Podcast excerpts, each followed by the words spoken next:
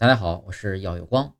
大面包车排量那么小，为什么拉一车人还能超车？号称汽车界的 bug，面包车呢可谓在红灯起步、超车、见缝插针、满员等多方面完美的包揽第一的宝座。但众所周知，大部分面包车排量只有一点二升，且没有太高端的技术。不过排量小这一点，也正是它可以快速起步的原因。由于排量小，它各个档位的减速都比轿车要大一些，可以充分放大发动机的扭矩，获得足够的驱动力。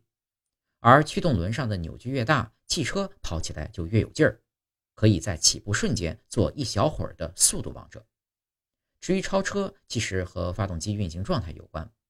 很多时候，超车比的不是提速能力，而是响应速度。简单来讲，就是谁先动谁占便宜。面包车由于动力弱，在行驶中大多时候是用一个低档位，这就导致面包车在行驶中发动机转速更接近最大扭矩转速，需要超车时呢，油门一踩，本来就是高档位低转速，动力释放的也就更快。